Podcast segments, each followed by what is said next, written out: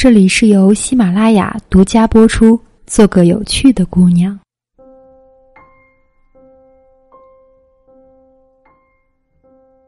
亲爱的听众朋友，大家晚上好，我是周公子。今天我们分享的节目内容是：你的黑暗面，你藏不住。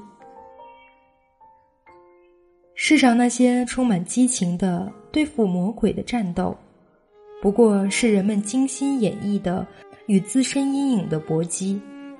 这句话是美国心理学家肯·威尔伯说的。他还说，事实上，大部分情绪并不是我和你之间的体验，而是我和我之间的体验。接下来，我们就分享一下威尔伯的观点。不过，先打个预防针，虽然很有价值，但不是所有人都能看懂的。只有人类会异化自己的情感，因为只有人类受过教化，这是无可避免的矛盾。当我们身为孩子的时候，我们的情绪表达是直截了当：生气、兴奋、难过、高兴。是怎么样就是怎么样，想怎么样就怎么样，没有粉饰，也不存在异化。可是仅仅这样是行不通的，因为并不是每一个情境都适合想怎么样就怎么样。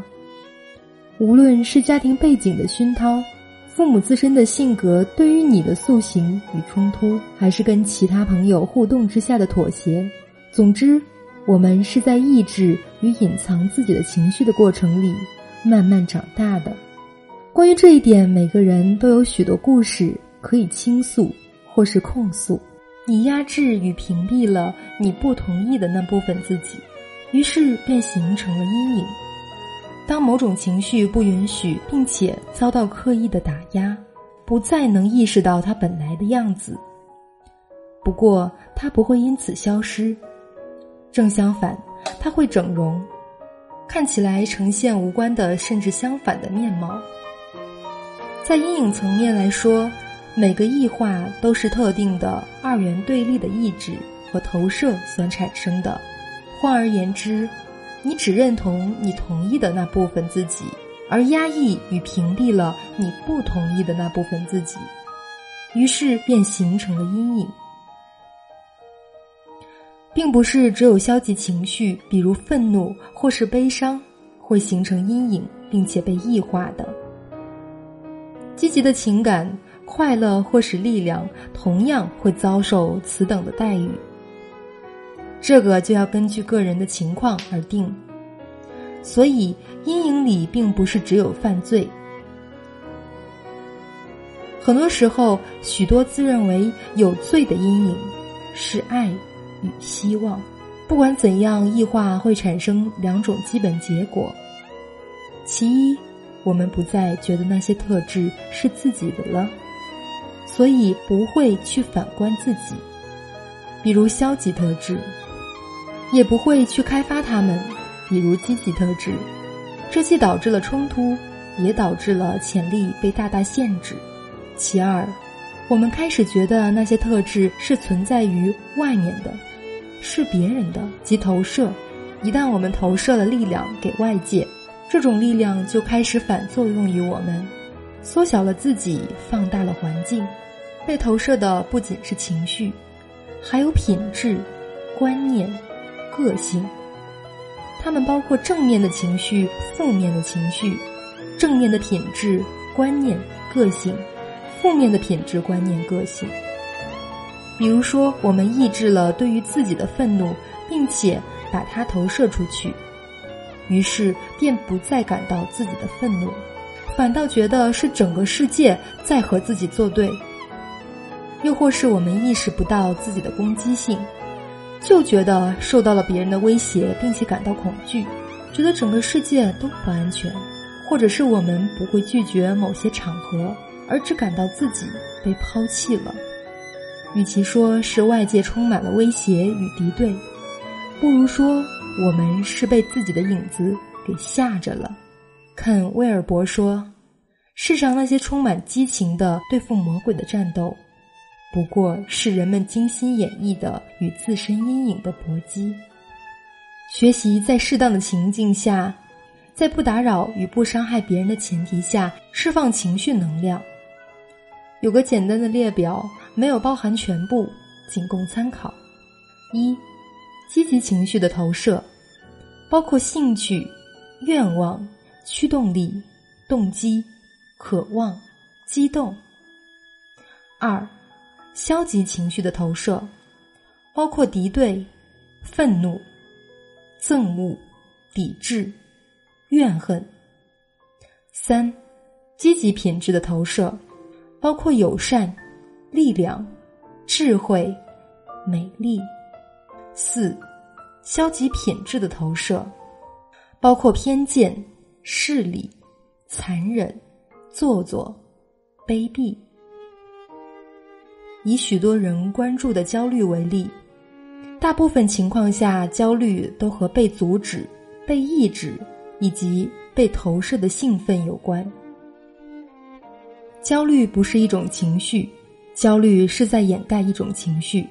只要我们感到焦虑，我们就是在拒绝让自己兴奋，拒绝让自己充满活力。因此，简单的解决之道是重拾兴趣与兴奋。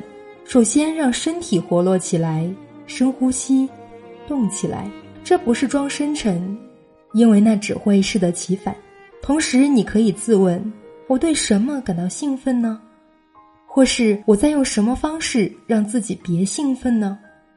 情绪是一股复合的能量，而焦虑就是把能量压到高压锅里，又像是把狮子锁进了衣柜。如果你并不想就此了结，就要学习在适当的情境下，在不打扰、不伤害别人的前提下释放他们。焦虑无法被摆脱，焦虑只能被接触。需要了解的是。焦虑无法被摆脱，摆脱焦虑的企图是在进一步异化它。焦虑无法被摆脱，焦虑只能被接触。所谓接触，就是活化那股凝滞的能量，让异化恢复到常化的兴奋与流淌。这尤其适用于当代的人。当代人普遍焦虑的其中一个原因，就是想得多而动得少。当能量由僵固的冰态回复流动的液态，同时看到你的兴奋，并且正向接触它的时候，焦虑就消失了。这与我想让焦虑消失是不同的。焦虑的产生不是你创造的，它的消失也不是你导致的。它存在是因为有导致它的因在那儿，因被解决了，果就不同了。想要直接制造结果。正是一种异化，而去处理因，才是解决之道。真正的静心与禅修，不是追求平静，不是直接造果，而是洞察与消解掉不净的因。许多朋友谈及静心时，会努力的想要平静，而抗拒让能量和心自然流动。很可惜，这是观念上的误解。真正的静心，不是追求平静。不是直接造果，而是洞察与消解掉不净的因。果是自然结成的，而不是追求与扮演出来的。而因的消解是由生化的洞察而来的。洞察的生化是由身体的放松与心的敞开而来。所以，身体的放松与心的敞开是无法被绕过的前提。活生生的人才正好静心。而半死不活的时候，需要的是临终关怀。事实上，我们很容易洞察原生的情绪，却很难在异化的投射上着力。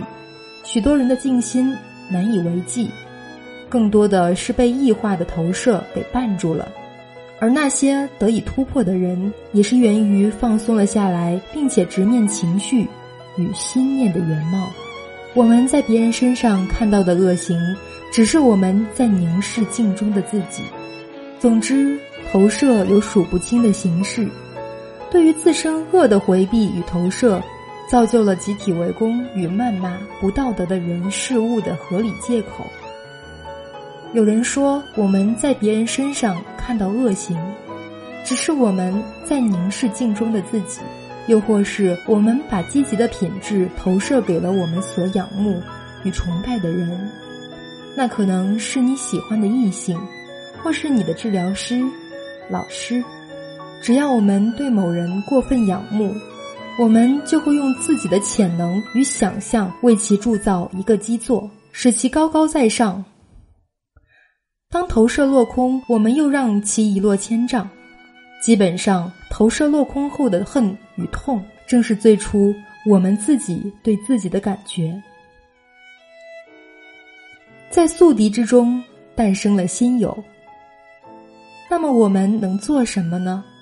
完形治疗的创始者佩尔斯建议，如果想要照见自己的阴影与投射，需要首先选择一个宽泛的前提，那就是，无论你从别人身上或世界上看到什么，都把它当作是自己的投射，无论积极的或是消极的。如此一来，你就有机会重新收回投射与拥抱阴影。这正是对于异化的反其道之行，同时让自己的生命力苏醒与流动起来，将之化为促进自己而非制约自己的力量。那样，我们会发现，在宿敌之中，诞生了新友。有喜欢本节目的朋友，可以订阅收听我的节目。在节目更新的第一时间，您将会收到节目更新的消息。今天的分享就到这里，晚安。